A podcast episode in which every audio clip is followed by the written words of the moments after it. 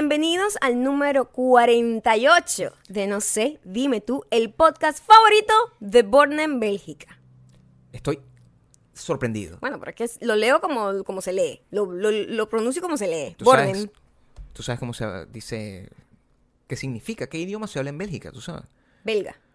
Bueno, entonces pronúncialo en belga, por favor. Bornem. ¿Ves? O sea, todo estaba perfecto. Tú tienes que Bueno, Silvia Colmenares podría eh, decirme si Bornem. Bornem. Piensa en Borne. Borne como el carro. Ya va, pero, o sea, esa gente pronuncia las R como nosotros. Bornem. I don't think so. Yo creo que... Ya va, que se me está desarmando el rancho. Yo creo que Borne... O sea, perdón, que Bélgica, como habla francés, o es un idioma parecido al francés, el belga, según... Bornem. Sería Bornem. Bornem. Bueno, Silvia. este. Gracias, gracias Silvia por querer que vayamos allá. No te vamos a mentir, eh, lo veo difícil.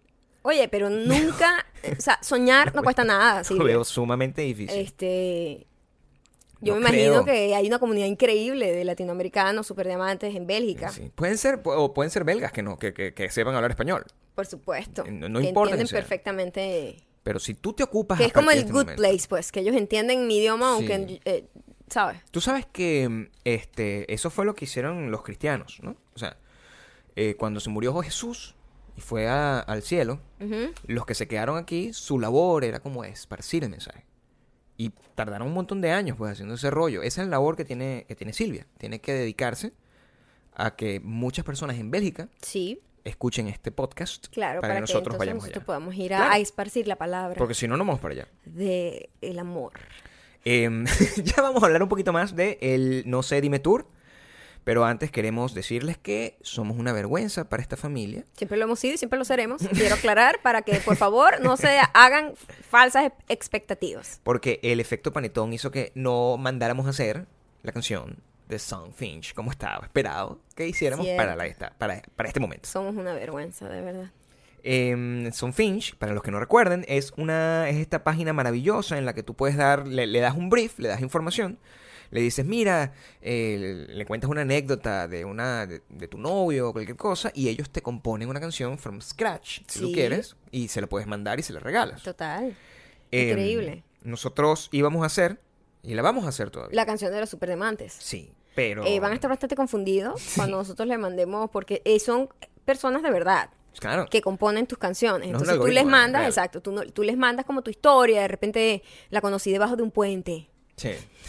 Eso solamente puede funcionar en Europa, porque en Latinoamérica eso sonaría medio raro que te conozcan debajo de un puente.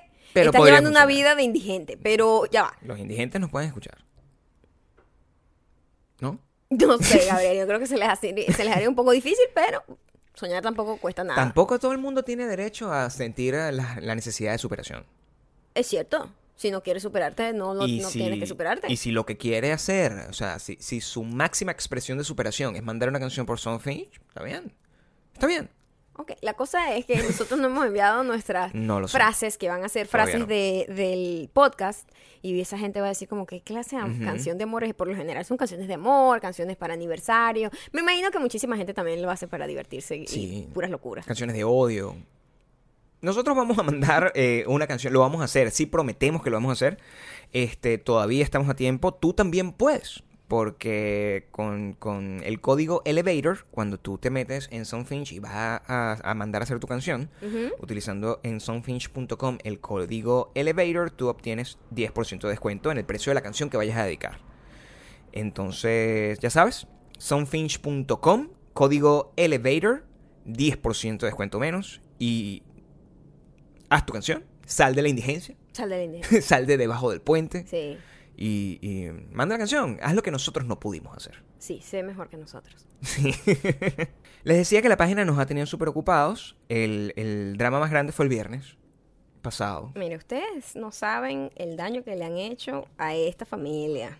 Mm, Bueno, o sea, lo hiciste tú mismo, ¿no? Pero digo, ustedes no saben lo que hay detrás, es lo que quiero decir. ¿Cómo es eso, mamá? Eh, nosotros tenemos mucho tiempo trabajando en esta, eh, en este libro que, que estamos eh, presentando semana a semana. Es la, es la esperanza que tenemos para que se convierta en serie, en libro de verdad físico y en película, si quisiésemos. Eh, pero eh, no saben lo que hay detrás. Eso se ve todo muy lindo, una gente que sabe escribir, una gente que tiene una historia muy, muy graciosa y trágica a la vez, y ay, qué divertido todo, pero la tragedia real pasa en lo que hay detrás de la producción de ese contenido.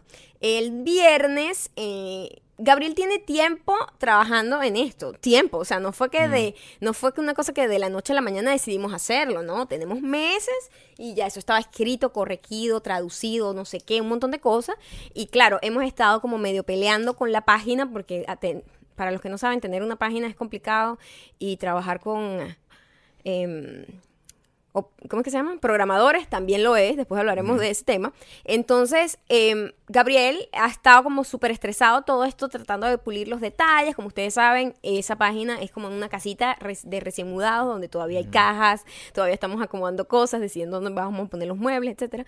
Pero el jueves en la noche pasamos el jueves en, el día pasamos todo el día cuadrando los detalles del audio, la cosa, no sé qué, montar la, la ilustración que la hice yo y no sé qué, eh, escanearla, no sé qué, editarla, montarla, no sé qué, todos esos detallitos, ¿no?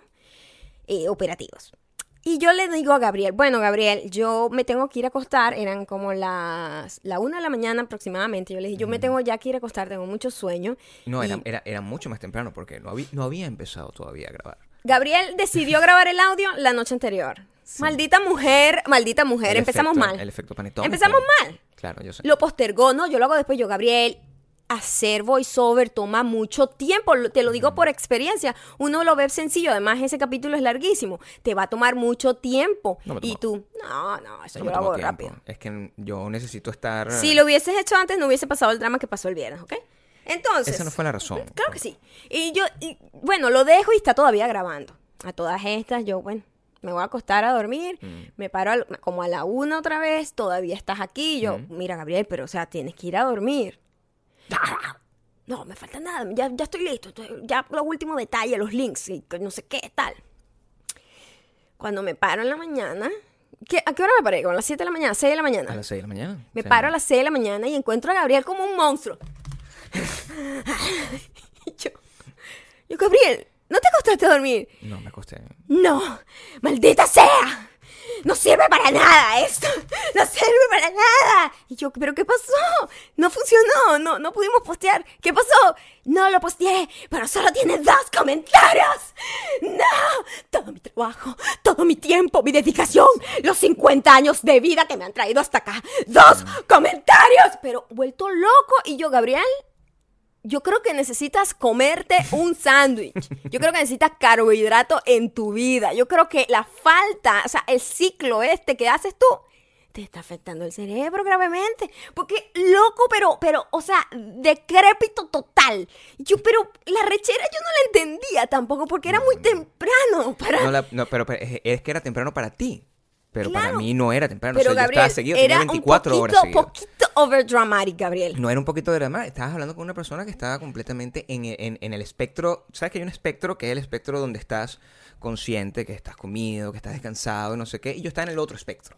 Estaba como en el lado B de las cosas. Donde estaba eh, de pésimo humor, ya el, el, el cerebro estaba está muy jodido porque tenía 24 horas seguidas. No, hermano, tú vienes la locura. No he podido enviar el email. El email no puedo, no puedo ya escribirlo. No podía, no podía escribir. Eh, cómete un cambur por lo menos y acuéstate a dormir. O sea, necesitas carbohidrato, te estás volviendo loco. O sea, además que está, eh, la imagen fue un poco aterradora, me imagino fue yo, porque muy aterradora. estaba ahí como, como en interiores, una cosa así súper oscura. Como en interiores, era como una concha de persona una concha de persona parada ahí con los ojos así desorbitados. Pero era como, era como encontrarse una persona en, en, crack, en piedra, sí, sí, como súper drogada y fuera de la realidad, fuera de sí, fuera de los ojos, desorbitados. O sea, yo, ¿qué te pasó? ¿Sabes qué te pasó? Eh, la gente que, que, Yo tengo que dar una explicación La gente que, que mm, conoce sobre Internet, que ha sacado páginas, que es casi todo el mundo, porque al final todo el mundo sabe lo que es hacer una página en internet. Eso ya, eso ya internet tiene mucho tiempo y todo el mundo tiene una cierta capacidad de hacer páginas. Así se llama MySpace, tú sabes más o menos hacer. Los programadores es, es una raza. Una raza importante. Es, mira, hay una lista de, de la gente con la que es más difícil trabajar. Están los, los diseñadores. Los diseñadores gráficos. Ellos tienen una, una cosa. Los Eh, editores. Los editores son los más easy going. Sí. Pero de la complicación de la postproducción, Sí. los editores eh, estarían en el puesto en el- número 3. Sí, o sea, los editores se quejan, pero ellos como que están. de alguna ahí- manera lo resuelven. alguna manera. Pero siempre ponen muchos peros. Sí, lo- lo- los diseñadores, por supuesto. Gráficos Los diseñadores. solo presentan problemas. Sí, Las porque- soluciones nunca están. Porque para ellos es como. Ellos están entregados. Ellos están dispuestos a trabajar. Sí. Ellos están dispuestos a trabajar. Ustedes que son diseñadores gráficos, porque muchos diseñadores gráficos nos escuchan, ustedes saben que ustedes están dispuestos a trabajar. Pero eh, les gusta ponerle una complicación adicional al asunto. Sí, sí. Como hacerlo- decir. Ponerle como una medio trabita. Claro, porque son artistas. Sí. Los diseñadores son artistas. Así que no, pero es que eso- Eh, Marico, puedes cambiar el, el- esa letra, ponerla un poquito más grande. Coño, no, pero es que estás alterado. O sea, te meten un mojón de forma que tú sientas que es mucho más complicado y que por eso es que cuando en realidad ellos están en un proceso de manguareo creativo. Donde ellos lo que están es que les da la ladilla hacer la vaina eh, cuando tú se los pides. Y está bien, yo los entiendo, porque los únicos que trabajan con el quinto encima son las putas. Yo entiendo eso. Entiendo eso. Y luego está esta gente. En son- el número en el uno, número uno están- programador. están los programadores. Los programadores, yo tengo un serio problema con ellos. Y con todos ustedes programadores que nos están escuchando, ustedes saben que lo que estoy diciendo no es mentira. Los programadores eh, tienen una actitud de prepotencia que está aunada a que tienen un conocimiento que las demás personas no tienen. Como un mecánico. Sí. Más bueno. Entonces, el, el maltrato, el maltrato emocional que yo recibo cuando yo hago una pregunta como que, Marico, por favor, ¿puedes cambiar esta vaina así? Y me, me salen con un término que yo soy incapaz de entender porque yo soy muy ignorante del tema tecnológico. Yo, yo creo que soy un escritor. Por supuesto. Y si acaso, si acaso soy un escritor. Yo digo, Marico, ¿puedes cambiarlo así que no se ve bien cuando... No, es que la página es responsive. Yo no sé qué me está diciendo. Sí, sí. O sea, me dice una vaina así y yo no sé qué me está diciendo. Entonces, me da rechera. Porque yo sé, yo, yo, yo lo huelo, yo, yo, yo entiendo que esa persona está diciendo una vaina exagerada. Me dice una frase que de una me mantenga lejos de la realidad. Para que yo no, como que no dejarme sin, más. pala- dejarme Como- sin palabras. Como, como para que no jodas más. Claro, porque él siente que yo soy como un carajo que, tiene- que es un ejecutivo de banco, pues. Un carajo que tú le agarras y le dices una vaina y me quedo tranquilo con la mentira. Pero yo no, yo soy un tipo que cuestiona las cosas. Entonces, cuando él me dice que la página es responsive, yo lo que quiero es suicidarme o matarlo a él. Son dos cosas que quiero hacer. Es, ese maltrato que, que, que esa persona es, es muy, muy, muy traumático para mí. Todo lo que ha sido el proceso de la página, porque cada vez que yo había hecho una pregunta. Te la respondían como tres días después, además. pues como tres días después, Eso sí, y me fue la bastante responde, complicado. yo no, no estoy culpando al proceso. Al final, eh, este proceso está siendo solucionado ya. Se están tomando correctivos. Eh, Me cambiaron de programador.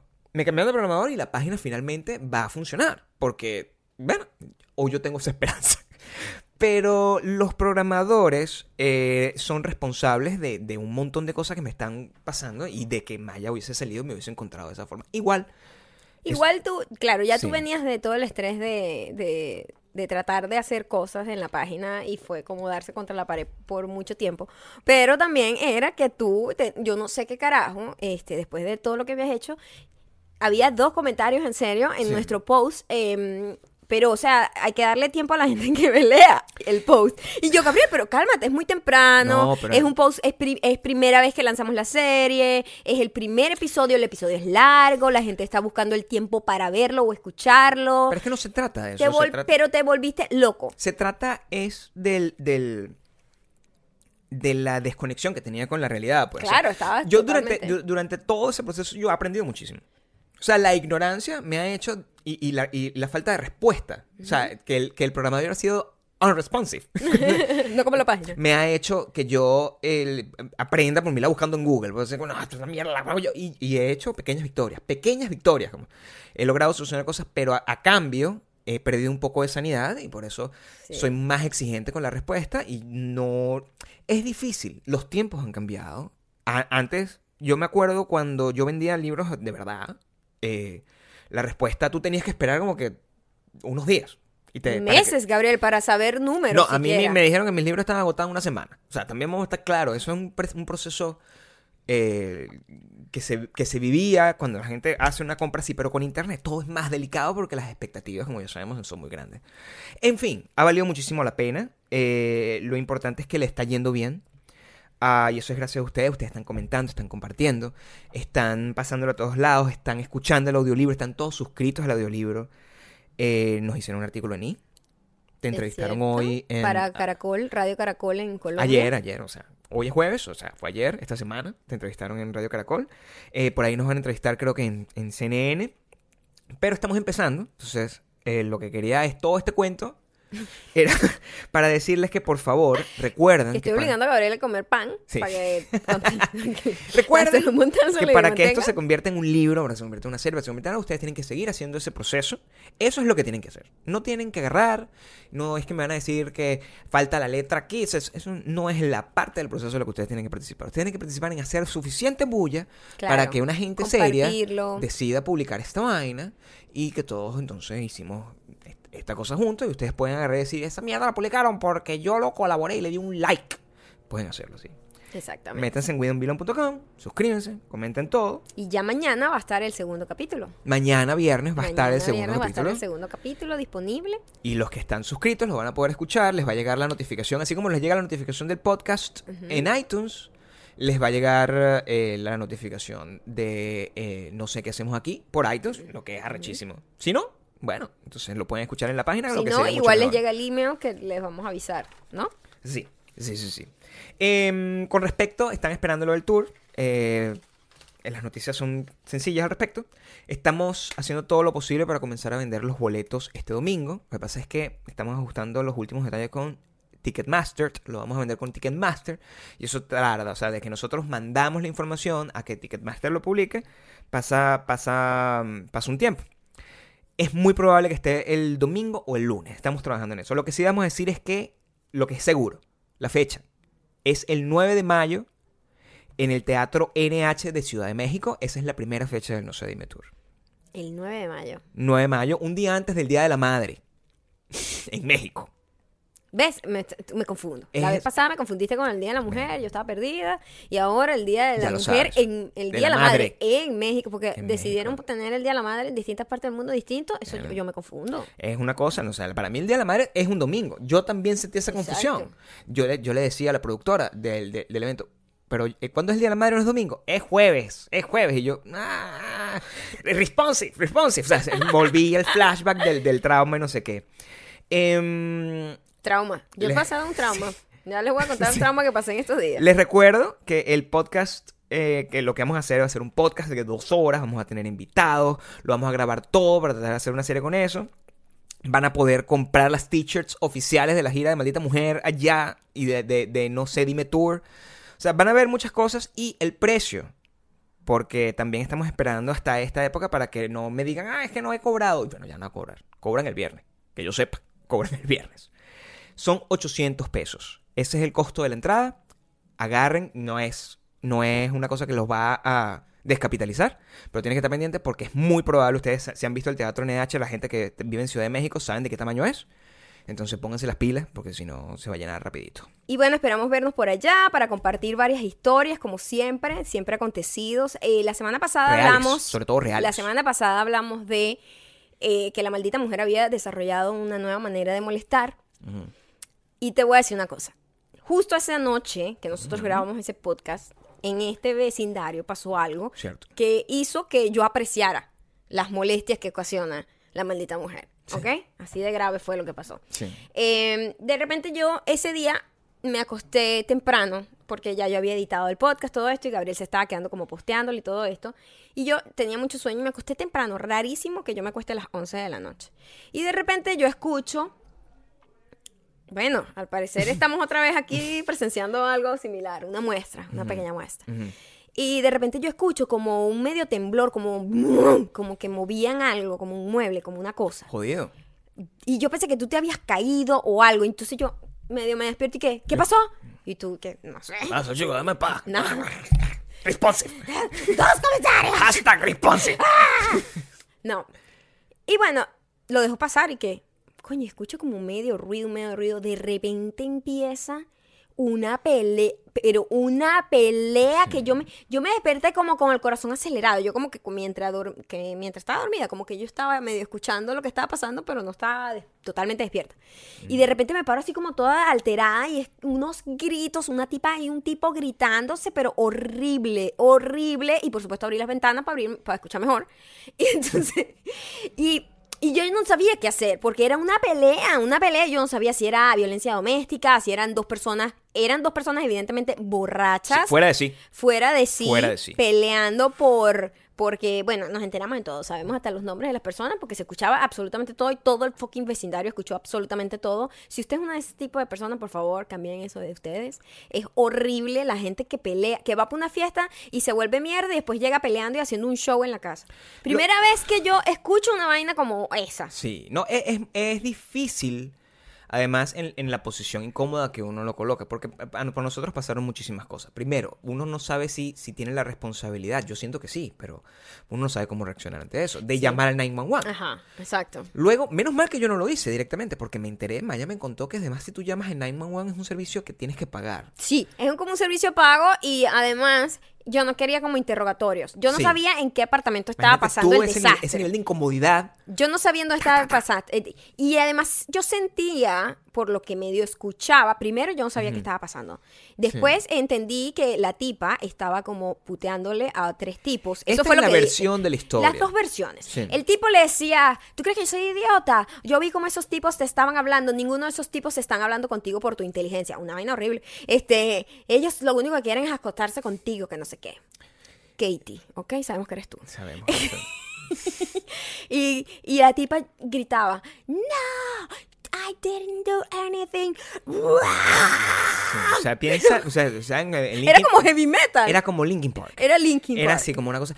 Didn't do anything. Hashtag. I didn't do I anything. didn't do anything.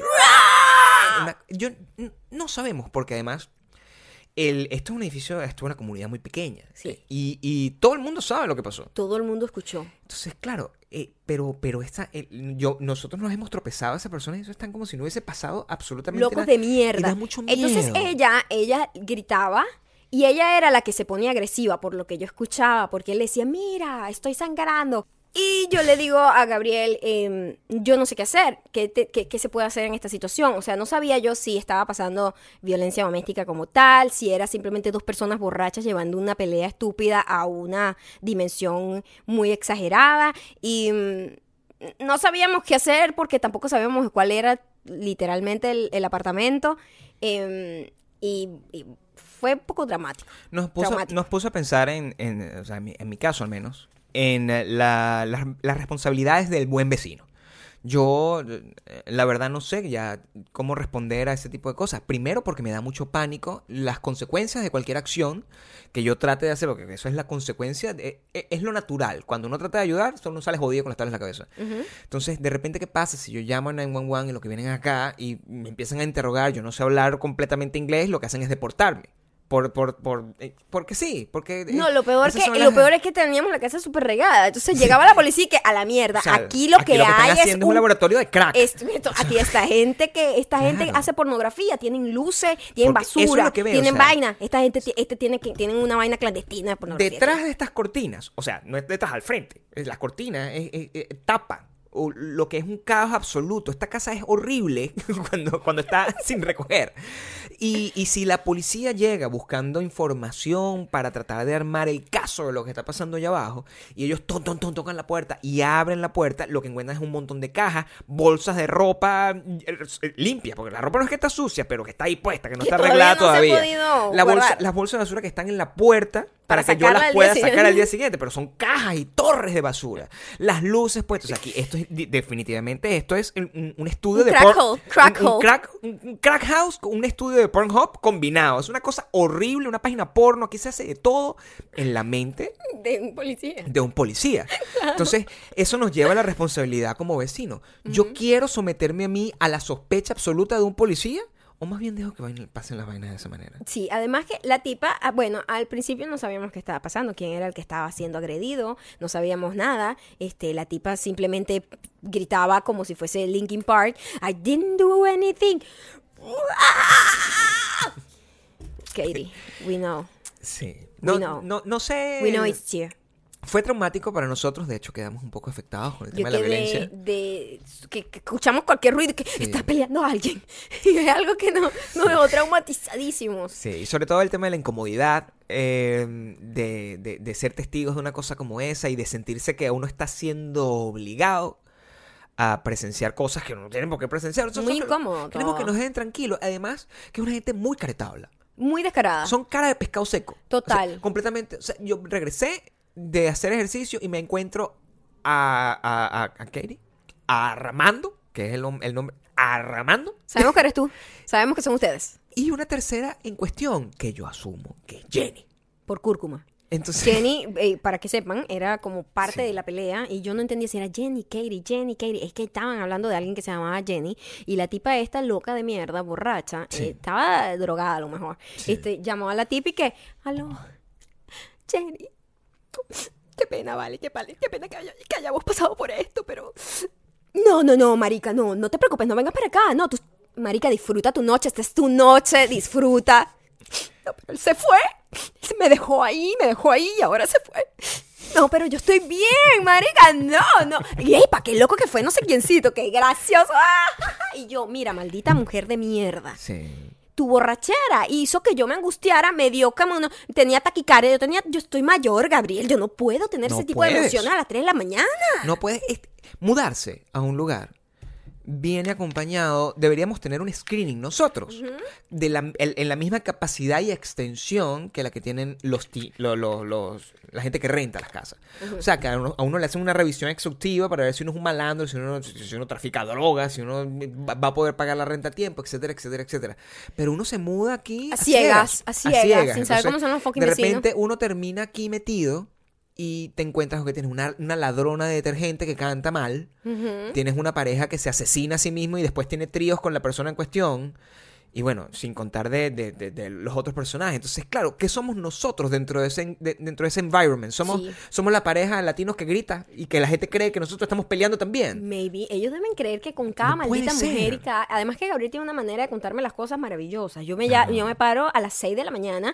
Gabriel, ¿qué pasó con la página? El idiota de mierda este que no me ha atendido al teléfono, maldita sea. Y yo, Gabriel, van a creer que son las fucking 6 de la mañana y que me estás gritando a mí. Claro.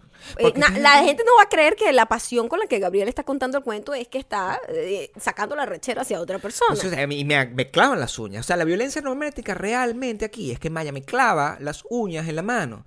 Y yo, y, y entonces me limita a mí en mi expresión corporal, que es constantemente echar el cuento como si fuera el fuá. O sea, yo estoy constantemente haciendo el fuá todo el tiempo. Porque es la manera como yo me libero para que no me dé un Pero infarto. hay que reír, hay que reír.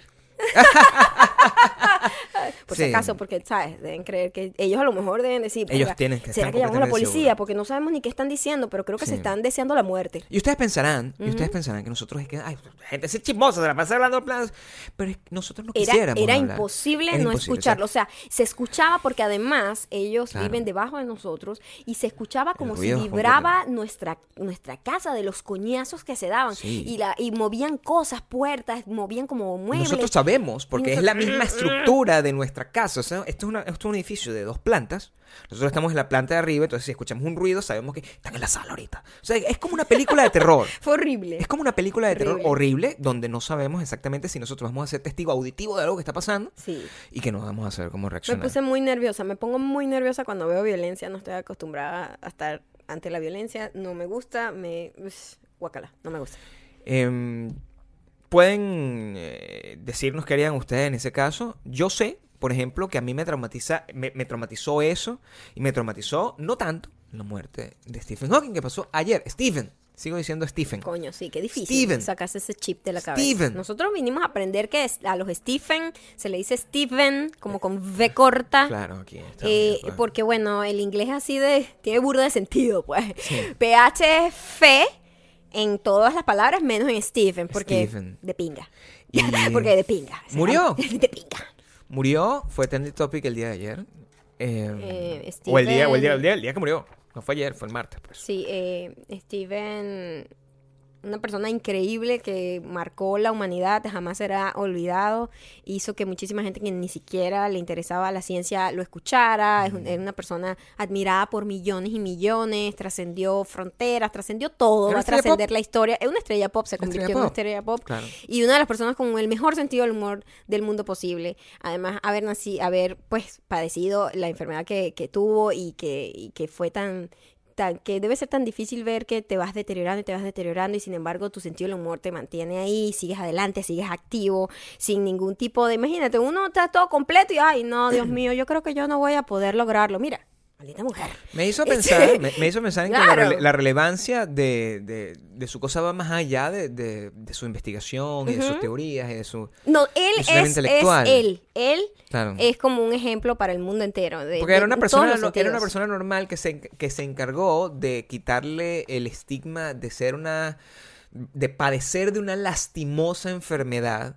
Y de que le tengan lástima, De que le tengan y que lo traten y- distinto porque, sí. porque es distinto. No, él siempre buscó la manera de ser normal, se burló del mismo, salió en Los Simpsons. y cuando vimos la película Mm. nos enteramos que era, eh, según palabras de Gabriel, un, Bichito. un bichito. Le metió cacho al esposo. O sea, en esa O situación, sea, no es que le tú. metió cacho a la esposa. El tipo permitió que la esposa tirara con otro porque era muy pragmático en su manera. de Era la muy pragmático. Bueno, su inteligencia emocional estaba elevada también muy a su inteligencia intelectual, porque Sí. este llevarse con mucho humor esa situación no es fácil, no todo el mundo lo logra, y él fue como, wow, increíble. O sea, no se limitó a nada. Sé que eh, si no han visto, seguramente la, la han visto, porque The Theory of Everything es una, es una película que fue muy exitosa un par de Estuvo años en el atrás. Oscar, ganó el, el actor, ganó el, el, ah, como mejor actor. Hay un libro de Stephen, de, de Stephen King, de, de Stephen King, de Stephen, mujer, maldita mujer. de Stephen Hawking, que es importante, mm, si están curiosos de entender un poco más allá de su pensamiento, de las teorías y de las cosas,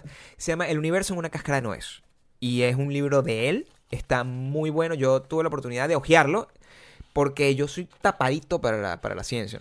Pero es algo que me, me- me da mucha curiosidad, eh, se los recomiendo y lo pueden, lo pueden leer. También les recomiendo que presten mucha atención a los efectos de una tragedia, otra tragedia que ocurrió en, en la cultura pop.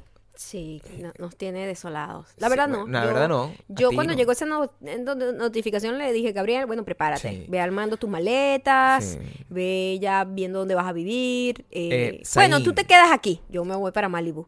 Eh, Zayn y. Gigi terminaron. Eh, obviamente, yo sabía que eso iba a pasar. Ya Gabriel estaba avisado. Pero resulta Yo que... siempre esperé ese momento. Resulta que a pesar de que, eh, para que sepan, yo no, no me gustan los niños de esa edad, ah, realmente. No, me imagino que no. A mí me gustan mayores, pero mayores en mi caso es de mi edad, pues.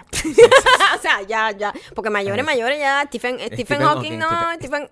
Stephen, Stephen, Stephen. Yo dije, mira, Stephen es bastante ahí, Gabriel. Lo dije en el medio.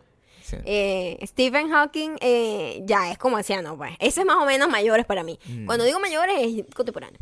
Eh, no me gustan los niños de 22, 23 años. Pero te gusta esa Pero ese niño en específico me parece que es el niño más guapo del mundo entero. Eso era lo que yo creía. Sí. De hecho, nosotros le hicimos Sexy Zayn porque él salió en una portada que le pusieron Sexy Zayn y se quedó forever. Sexy Zayn en esta casa, Sexy Zayn. Para que se hagan una idea, pues, o sea, Zayn está, está grabando. Está grabando. Sí. Za- Zayn está mm, en la, en la lista de Maya. Este Milita, imagínate. O sea, es el único. niño. Es el único millennial que está ahí. Es el único niño que está metido en la lista de Maya. No sé, ya yo no sé si esté. Bueno, Resulta que este yo entonces. nunca, Gabriel me dice, Gabriel me había mencionado algo, pero yo no le había prestado atención. Pues Ah, yo, pues no yo, sigo, sí, yo sí sigo a Zayn. yo no sigo a Zayn en sí Instagram hasta ayer. Entonces ayer yo digo, me voy a meter porque bueno, ya este es el momento. Se va Claro, a dar ya. cuenta que yo le voy a dar follow y él me va a mandar un mensaje inmediatamente. Maya, ¿cuándo te, mudas, ¿cuándo te mudas a mi casa? Sí. Ya, Entonces yo me, meto pues, aquí, lo y me sí. doy cuenta que eh, me he llevado una gran decepción. Eh, yo no sabía que el eso? estilo, el estilo fotográfico del Instagram de habla mucho de ti. El estilo, eh, tu Instagram habla mucho de ti. Eso es lo que quiero decir. Zayn tiene un arte bastante deplorable, bastante de, de dudosa procedencia. Vamos a tratar de no caer en juicios de valor. Y Ok. más bien vamos a tratar de, de, de lucubrar una teoría alrededor Sí. de la conducta Lo que quiero decir de es que estas últimas fotos, las últimas tres fotos que están aquí, bueno, todas las fotos tienen primero un exceso de filtro como una persona que tiene que se acaba de comprar un Samsung 3, yo no sé cuál en qué Samsung va, pero sí como una vaina que tiene como una aplicación horrenda de, De Android. Sí, como un Android Claro. con, con unos filtros horrendos como del Entiendo. 2007 Entiendo. por allá, Entiendo. pero lo tiene ahorita pues. Y monta esas fotos en Instagram, no lo entiendo. Los filtros, no lo entiendo amigo, usted no necesita su filtro, usted es lindo como es.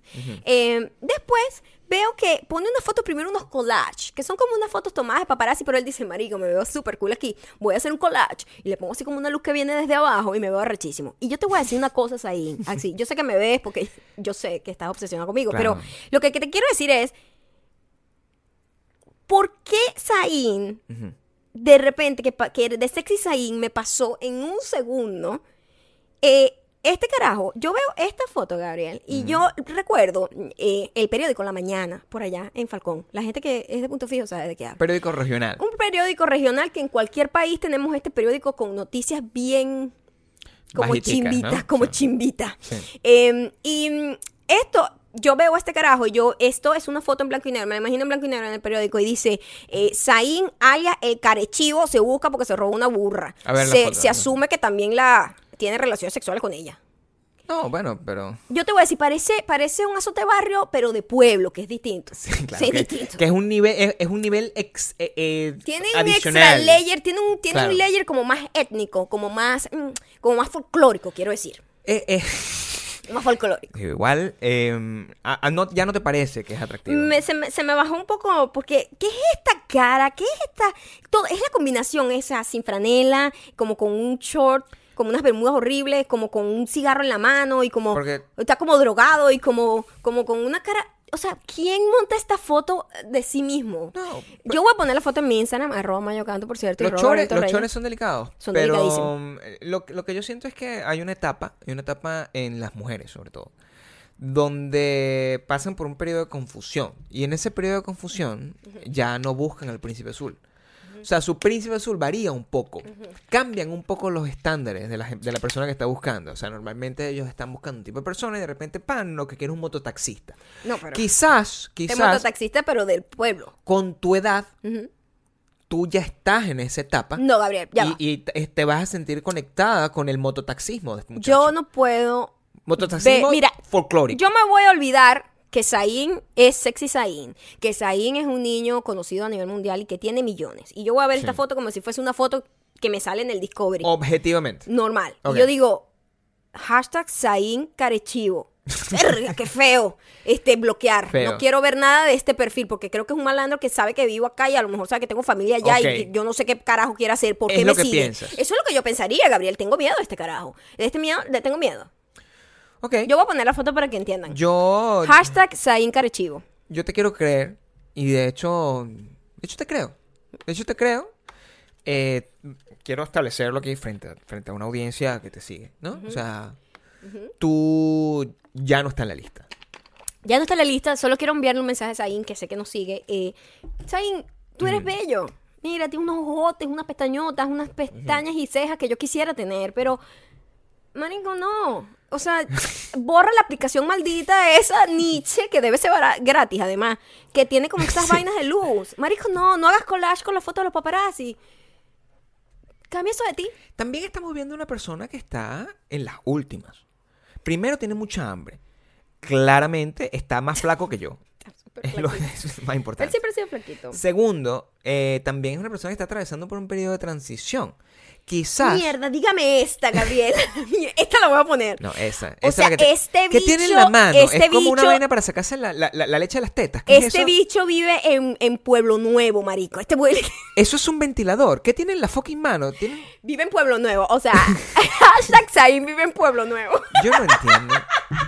Lo que. No, lo... qui- qui- quizás yo siento que él está tratando de pescar un río de vuelta. No, una persona mira, acaba de terminar con su novia modelo. esto no hace que mañana me escuche y lo borre, Sí. obvio, porque Claro. lo sigue. Entonces voy a, voy a guardar esto para yo poder mostrarles estas fotos mañana en mi Pero ¿le vas a dar un follow a o lo vas a No, seguir? yo voy a seguir viéndolo como un accidente de tránsito en cámara lenta. Ok. O sea, va- vas a seguir como buceándotelo, pero... No me lo buceo, ya lo veo así como un carechivo. Vamos a ver qué, creatividad tendrá Carechivo, qué nueva aplicación se habrá bajado para intervenir sus fotos. Entre, entre las cosas más complejas que han pasado en internet, no solamente está el caso de Zayn. Ay- eh, también esta semana pasó una entrevista de el cantante de los Strokes, que es Julian Casablancas. Y esa entrevista de repente yo veo bueno, que, que está en, en- en tendencia en Estados Unidos. Y yo me decía, bueno, why? why? Y yo leo, o sea, porque Strokes es una cosa que no ha sacado una canción en, en años, pues, y, y- y no es como relevante, es una persona que está bordeando la vejez, pues, o sea, 39 años, es un señor mayor, un señor mayor como, no, como nosotros, pues. Y yo veo que se está en tendencia y leo la entrevista y veo que está lleno de comentarios de gente de millennials que están comentando al respecto, diciendo que, que el bicho está loco, no sé qué. Y yo me leo la entrevista y tengo que decir lo siguiente. Eh, Julian Casablancas tiene absolutamente toda la razón en lo que está diciendo. Porque prácticamente lo que está es haciendo un análisis del estado de las cosas desde que apareció Internet Sí. dentro de la ecuación. Me parece que súper acertado y lo, lo- el problema que hay con no solo in- internet, bueno, internet, Claro. que él dice que el internet dañó la calidad, la calidad Sí. de las producciones musicales sobre todo, eh, porque la gente que tiene más éxito no es la mejor gente.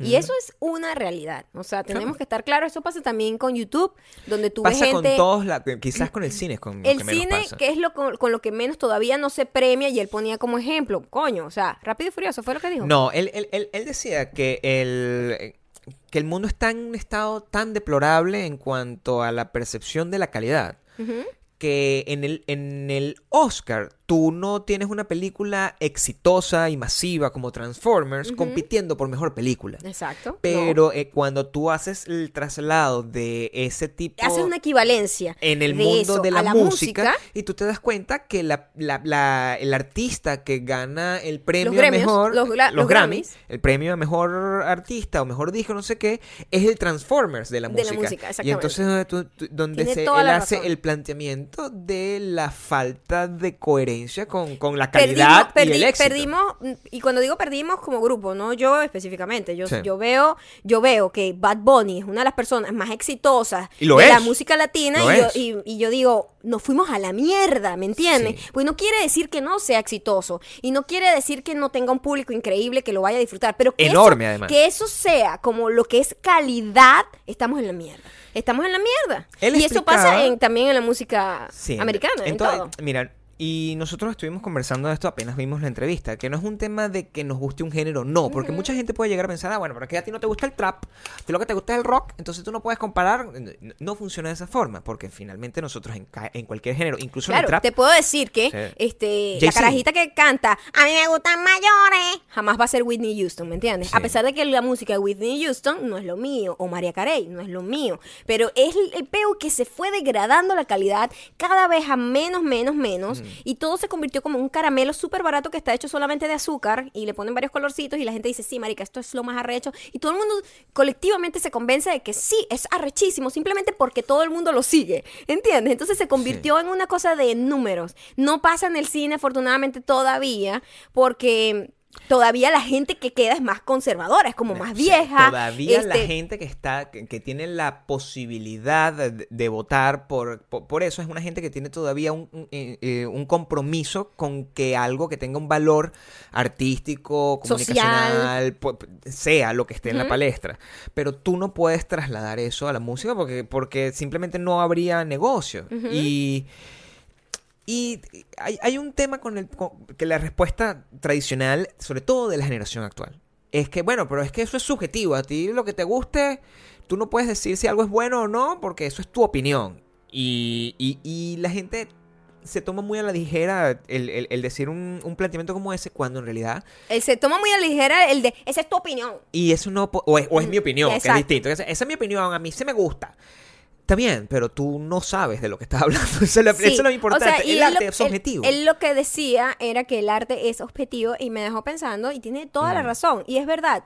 ¿A qué se refiere con Hay que el arte es, obje- es, es objetivo? Si tú ves un bailarín que baila ballet, a lo mejor a ti no te gusta el ballet, te sabe a mierda, te parece aburrísimo, es horrible.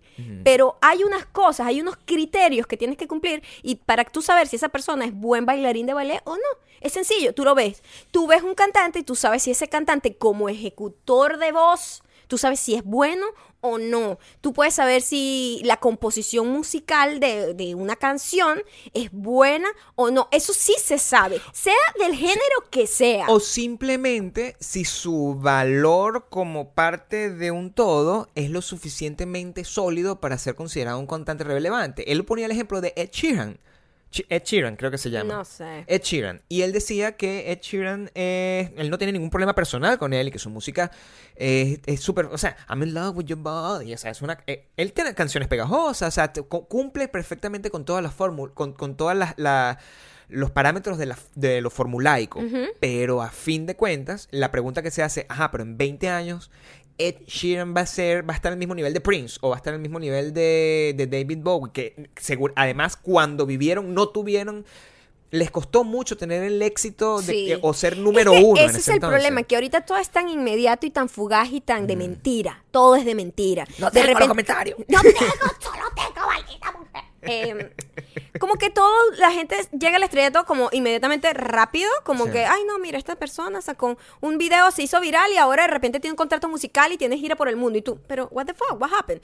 Porque los artistas antes tenían que echarle bola y esos años de preparación para poder salir te preparan a ti como artista, te preparan en tu craft, como dicen, como que coño, te pones más verga, más exigente con tu propio trabajo para que tu trabajo sea lo que te lleve adelante. Ahorita simplemente tienes unos números en internet y ya, marico, esto vende y ya. Y todo es una mierda. Y todo es una mierda. Nadie tiene calidad porque se lo pasan por el culo. Y cuando te lo pones a ver así, el- la- es una gran injusticia el, el- el hecho de que tú no puedas agarrar y que artistas con una con un body of work que se llama sean y disfruten de ese éxito en vida. O, que no se les stroke. Le ponía el ejemplo como de Jimi Hendrix y mucha gente lo atacó por eso. Bueno, pero Jimi Hendrix tuvo un álbum en el número uno y cerró gusto. Como que eso calificaba que Jimi Hendrix sí disfrutó del éxito cuando, era, cuan- cuando estaba vivo y en realidad no es así. O sea, eh, si tú tienes una carrera de no sé cuántos años puede, puede ser la carrera de Jimi Hendrix, qui- 10 años, ponte.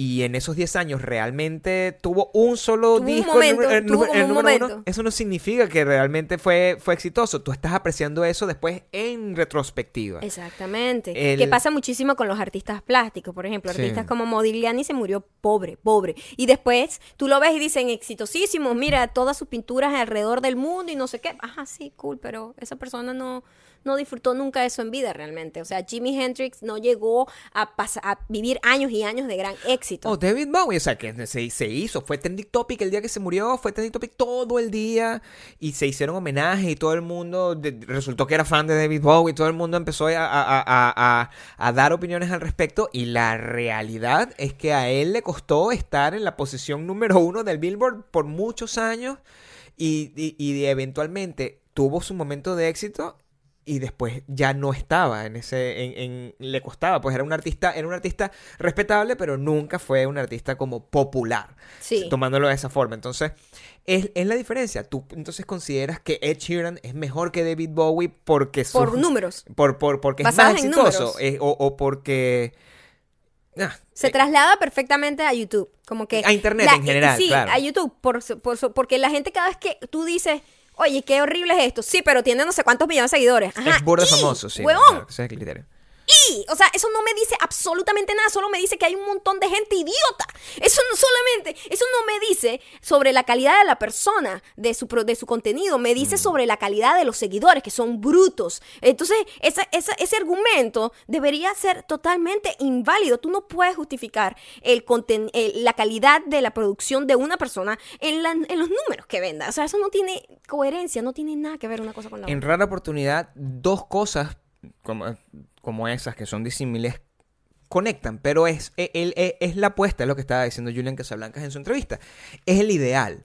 Lo ideal sería que, que está bien, Ed Sheeran tenga el 60% del, del éxito y de- del mercado y de toda la reacción positiva que tiene. O sea, no se lo está quitando.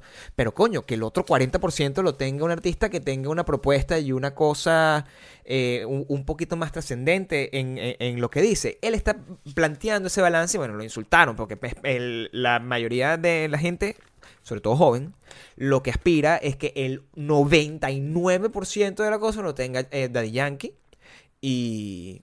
eh, no, no Daddy Yankee, Bad Bunny. Porque Daddy Yankee, ¿ves? Tiene una, un- un- una... Yo puedo fácilmente admitir que Daddy Yankee es una persona con un talento y un body of work y mucho tiempo trabajando. Y no es el estilo de una- música que me una- gusta una constancia. pero tiene una trascendencia dentro Ajá. de un género y cómo rescató la dignidad de, de- de- Latinoamérica en un estilo musical. Yo puedo decir eso, pero yo comparo a esa música y comparo a fucking J Balvin que no, no, no canta y lo que está es gordo. Pues coño, no puedo. Pero bueno, es la verdad. Entonces hay, que, hay, hay niveles de- en- en- a nivel de trascendencia.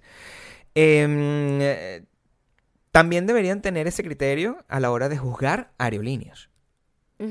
Porque últimamente las aerolíneas además no solamente te arrastran y te sacan a ti como si fueras un perro o un cochino, como sacaron hace, hace un año ya. Sí. Que sacar esa misma aerolínea. Esa misma aerolínea. Sacó una persona chillando por confusión. Recuerdo el video más horrible del mundo, el pobre dentista. Eh, sino que ahora asesina animales. Sí, hubo un- una historia horrenda donde un- una familia, por cierto, latinos, o sea, tienen apellido latino, y el perrito se llamaba Coquito, literalmente. Y Ay. Era una cosa bellísima, como un, ¿cómo se llaman estos perritos? Eh, pug, mini pug. Ok, un pug. Ajá, negro, super cute, bellísimo. Estaba chiquitito, o sea, tenía meses de nacido. Y lo tenían, como el reglamento dice, en su kennel, es que se llama, donde tú lo metes delante del asiento de delante, tiene que caber ahí. Ellos estaban cumpliendo con las reglas, ¿ok? Ellos no estaban haciendo nada malo. Somos ignorantes con respecto al mundo de los perros. nosotros no Pero yo leí la noticia y así fue. O sea, tú metes tu perro ahí delante y él viaja contigo, ¿verdad? Y entonces cuando iban a despegar o cuando iban a aterrizar, eh, la tipa le dijo, no, mira, el perro no puede ir ahí. El perro tiene que ir arriba, en donde van las maletas. En las maletas de que van encima de la cabeza en- cuando, cuando uno vuela. Y todo el mundo y que... La gente que estaba alrededor decía como, what the fuck, yo nunca he visto que metan un perro ahí, pero bueno, la tipa sí, no, sí, las reglas es eso, tienes que meter la perra ahí. Y la tipa y que yo no quiero meter a mi perrito ahí, no, que lo meta, que lo meta, que lo meta, que lo meta, que lo meta. Y a juro, lo tuvieron que meter porque bueno, la tipa tenía que viajar. Y cuando llegaron al, al, en el vuelo, cuando fueron a bajar el perro, el perro estaba muerto. Horrible, una escena horrenda, las niñas y la familia llorando, el perrito tirados en el piso y todo el mundo así como, Dios mío, pero, o sea, y todo el mundo se sentía muy mal porque todo el mundo sintió como que, verga, no hice nada. Pero es que no, la tipa estaba convencida de que la regla era meter el perro ahí, pero ¿de dónde sacó esa loca de mierda que eso viva ahí? Las aerolíneas están fuera de control ¿Qué con es respecto eso? al nivel de poder que tienen. Y, y- y es una cosa que siempre hemos comentado. ¿Aerolínea o aeromosas? No, las la- aerolíneas en general, porque son las políticas que son traducidas en las personas que se supone que son la cara de la aerolínea, en este caso las hermosas, las Exacto. hermosas, sobrecargo, como lo quieras llamar. Y cuando nosotros, yo recuerdo cuando tuvimos una experiencia viajando Parecida. de París a, no, al menos en, en- en- el nivel de, de- de violencia que, que recibimos, cuando estábamos viajando de, de París a Madrid, Sí. Maya tenía un sombrero. Yo te- miren la locura. Yo tenía un sombrero eh, grande, pues, como un sombrero negro así, de estos normales. Un Sombrero, un sombrerito, sombrero, pues, bonito, sombrero bonito. Sombrero de Bueno, ala, quiero decir. sí. Y viene la hermosa, el, el sombrero, yo como voy viajando, sabes que meterlo en la maleta y todo eso los daña, entonces yo siempre que viajo con sombrero me lo llevo puesto. Y normal y me lo quito, o sea, lo tengo aquí normal, una pieza de ropa como si fuese un suéter. Y llega la hermosa y me dice, señorita, disculpa, pero tiene que quitarse el sombrero y guardarlo en el compartimiento de arriba. Ujú. Y yo, ah, ok. Y la ignoro, me quito el sombrero y lo pongo como guardado así entre mi Como si fuera una cartera, como si fuera una cartera, Como claro. si fuese un suéter que me quité. y Cualquier cosa, Un pedazo claro. de fucking tela. Sí. Y mm, Pero cuidado. regresa la tipa y dice, te dije que, pero alteradísima. Gritando. Te dije que tenías que guardar el sombrero, no vamos a despegar hasta que no sé, te vas a tener que bajar, que no sé qué, no sé cuándo. Y yo, Y yo, pero yo no voy a dañar mi sombrero por ti. O sea, ¿qué tiene? Pero explícame cómo esto va a ser un problema para viajar, para despegar o para. O sea, vamos a morir por este pedazo de tela que tengo aquí. Yo no lo puedo creer. Y la tipa recha y no sé qué. Y yo, no, no, yo no daba mi brazo a torcer. Y la tipa, eh, y yo le digo, eh, voy a llamar a la, a la jefa de las aromosas, o no sé cómo se llama esa vaina. Y yo, por favor, sí, porque ya la vaina era personal. La tipa ya sentía que era una vaina contra ella. Y llega la tipa y le explica, la tipa me dice, ¿qué es lo que pasa? Y yo, bueno, tengo este sombrero, me lo quité porque al parecer es un problema despegar con un sombrero puesto en una vaina de emergencia, porque eso va a impedir que todo el mundo se salve si esto se llega a estrellar. Imagínate tú, el sombrero asesino, ra, ra, ra, ra, hashtag el sombrero asesino. Y yo, pero es un sombrero. Entonces, y entonces la tipa se queda viendo así como la, la otra tipa, pues, la nueva, la nueva hermosa, y se le queda viendo a la hermosa indignada y le dice, es un sombrero, déjala que, déjala que lleve el sombrero. Y la tipa se sintió tan arrecha, o sea, la rechera fue personal, esa tipa me odiaba, o sea, menos mal que era un viaje cortico de Francia, eh, eh, de, De París París, a a Madrid, y era como una hora o algo así, era muy cortito, y no, no íbamos a comer ni nada, porque se me dice envenenado esa loca, psicópata. Yo te digo que el- est- está fuera de control. Fue, fue usado el hecho de que hayas tomado la decisión de. Fue de muy hacer, usado, pero es que era un sombrero, además. Fíjate Eso. tú, ese sombrero lo compré yo en una tienda vintage de Sevilla, era el sombrero. Un sombrero bellísimo, Mm. precioso, hecho a mano, una cosa bellísima que había comprado de segunda mano.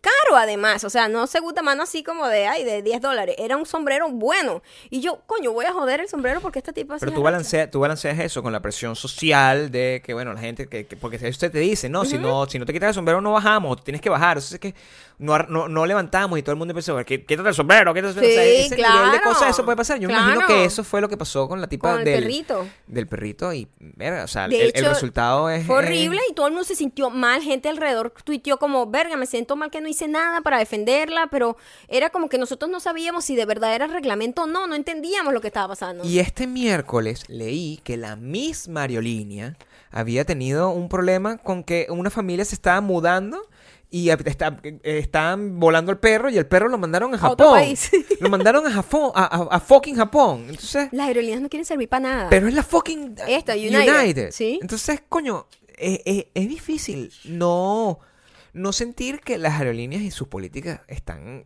como desfasadas y es como el, el, el- el- ¿cómo es que yo le digo yo? El, el- la cuota de poder. Es como una gente que quiere tener como un micromundo. Son todos quieren ser Kwai Jong-un. ¿Cómo se llama el, tipo de Kim? Jong-un, no Kim sé. Jong-un, el- Kim como, el bicho de Norcorea. Que es, que es muy loco, es como darle un ojillo al mono, como dar, convertirme a mí en presidente. Es una cosa horrible. Terrible, porque un gran error. eh, eh, eh, conviertes a una gente que está ebria de poder y crear reglas que son completamente innecesarias y completamente absurdas. Eh, darle la cuota de poder a... a- tiene- hay que ser mucho más exigentes con las aerolíneas que uno va a terminar escogiendo porque este tipo de cosas, si te matan a tu perro, eso al final es un asesinato. ¿Y qué van a responder? Bueno, o sea, en- Le van a tener que pagar, o sea, esa tipa se tiene que Sí, millonaria yo me después de esto. yo o me sea, imagino. honestamente, esa es la única recompensa que hay en este país. Demandas que te hagan millonario para siempre. Lo que no vamos a hacer es eh, recomendar esta aerolínea a nadie, pero sí vamos a recomendar otras cosas porque llegó la hora de la... Vamos a hacerlo al estilo Katie. Vamos a hacer Mm. recomendación. ¿No sabes cómo es el estilo Katie? ¿Por qué te quedaste así? Porque estaba esperando que gritaras tú No, sola. para vamos a hacerlo los dos. Ok. Recomendación. ya que me quedé un You poco... left me. You left me. Estoy ansioso. El próximo podcast voy a voy a hablarles sobre American Idol. Porque ya se acabó The Bachelor. Y mi nueva pasión son los programas de em, concursos de música. Porque yo siempre tengo que tener una pasión niche. Este. eh, Siempre. Si no, no estás completo. no Tienes que tener un balance en la vida. ya no me ya no necesito historias de gordos eh, que rebajan porque ya yo pasé por ahí entonces ahora mi nueva pasión es musical y mi sueño es ser cantante entonces eh, esa es la historia que voy a contar y esa es el pero eso será en el, en el podcast de la semana que viene en el de esta semana Ujú. la primera recomendación obviamente viene de Netflix y es un especial ¿Cómo se llama? Es el no sé lo pusiste tú Ah, es mi especial. Sí. Es que yo te dije el especial del francés. Sí.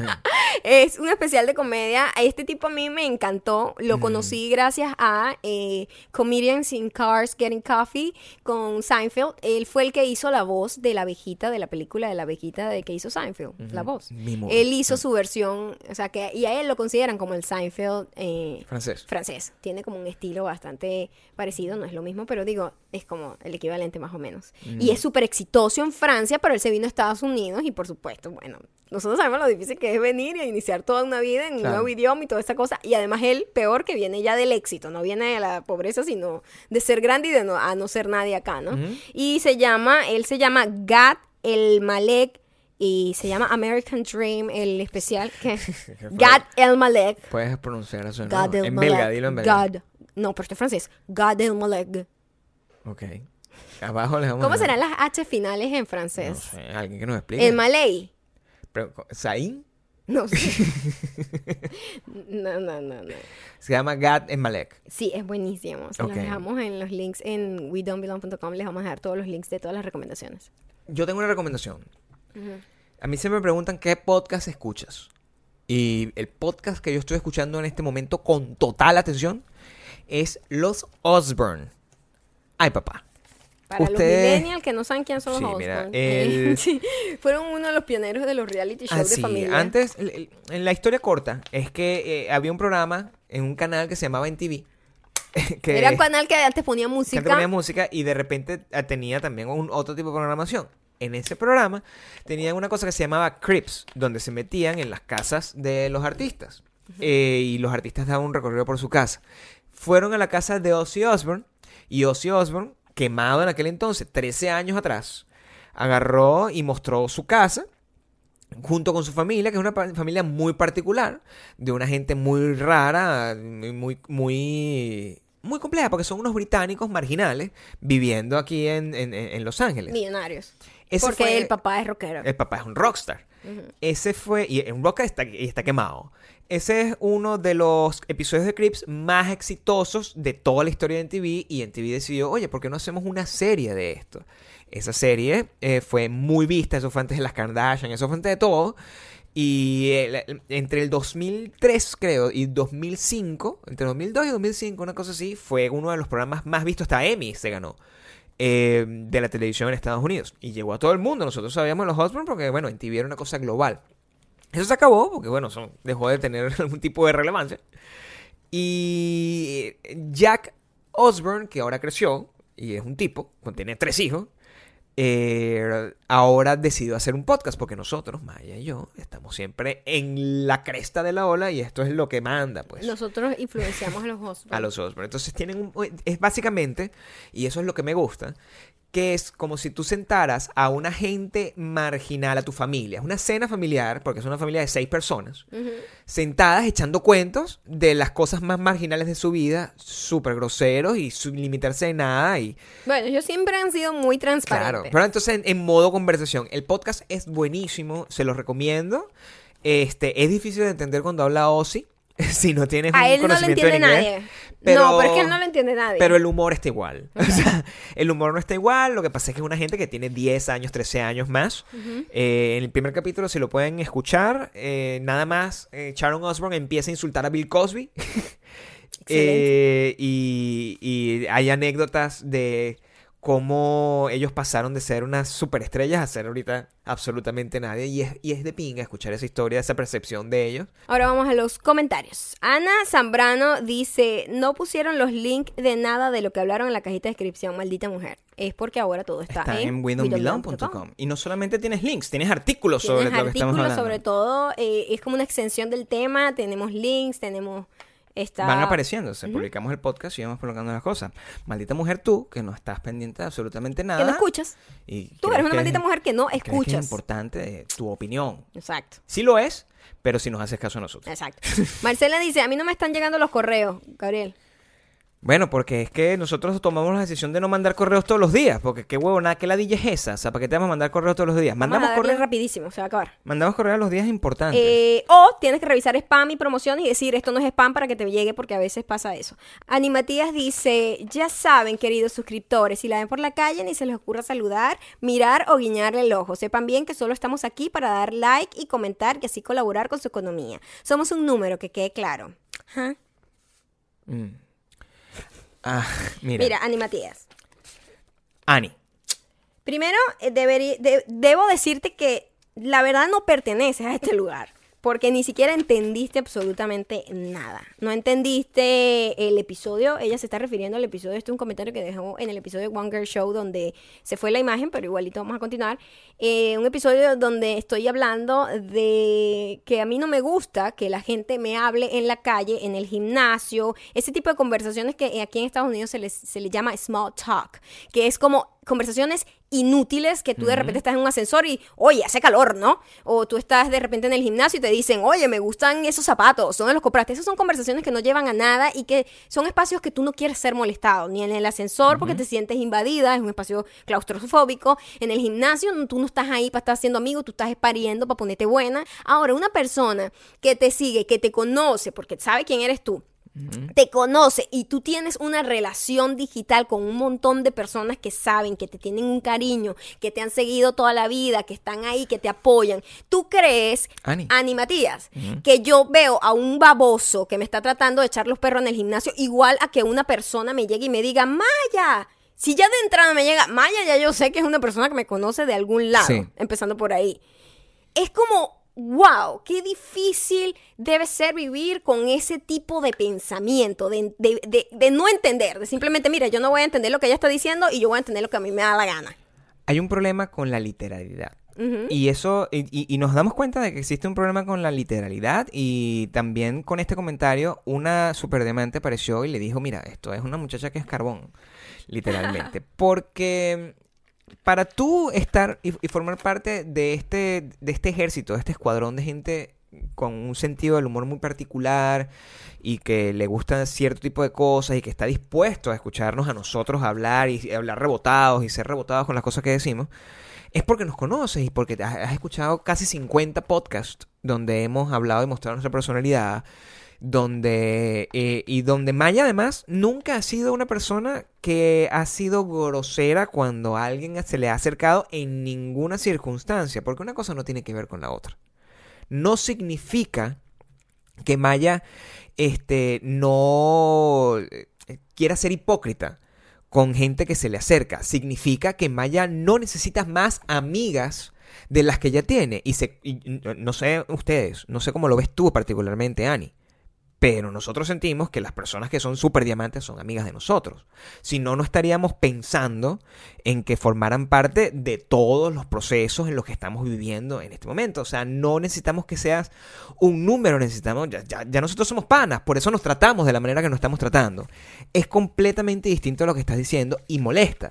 Molesta porque cada vez que nosotros publicamos una cosa en One Girl Show eh, o en cualquier, en cualquier lado, tener que explicar es un fastidio, porque no deberíamos tener que explicar. Y esta creo que debería ser la última vez que Es la explicamos última algo. vez, es la última vez que yo hablo algo sobre lo de One Girl Show. One Girl Show es, son episodios, monólogos escritos, pensados específicamente para demostrar la vida a través de mis ojos.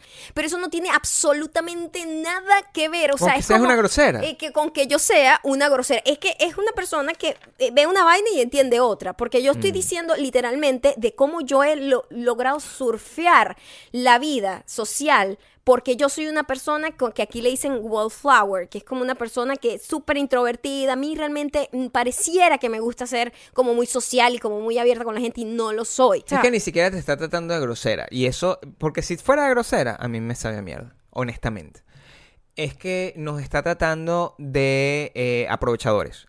Y hay una línea que yo quiero establecer. Porque si nosotros fuéramos aprovechadores, simplemente estuviésemos Mira, si yo fuese aprovechadora, eh, sería una idiota sonriendo todo el tiempo diciéndote lo que quieres escuchar. para que tú te quedes aquí y no te Exacto, vayas. y eso aquí no va a pasar. O sea, a ti más bien te decimos con total honestidad, si estás dispuesta y disfrutas lo que nosotros hacemos, de la manera que nosotros hacemos, eres bienvenida, quédate aquí.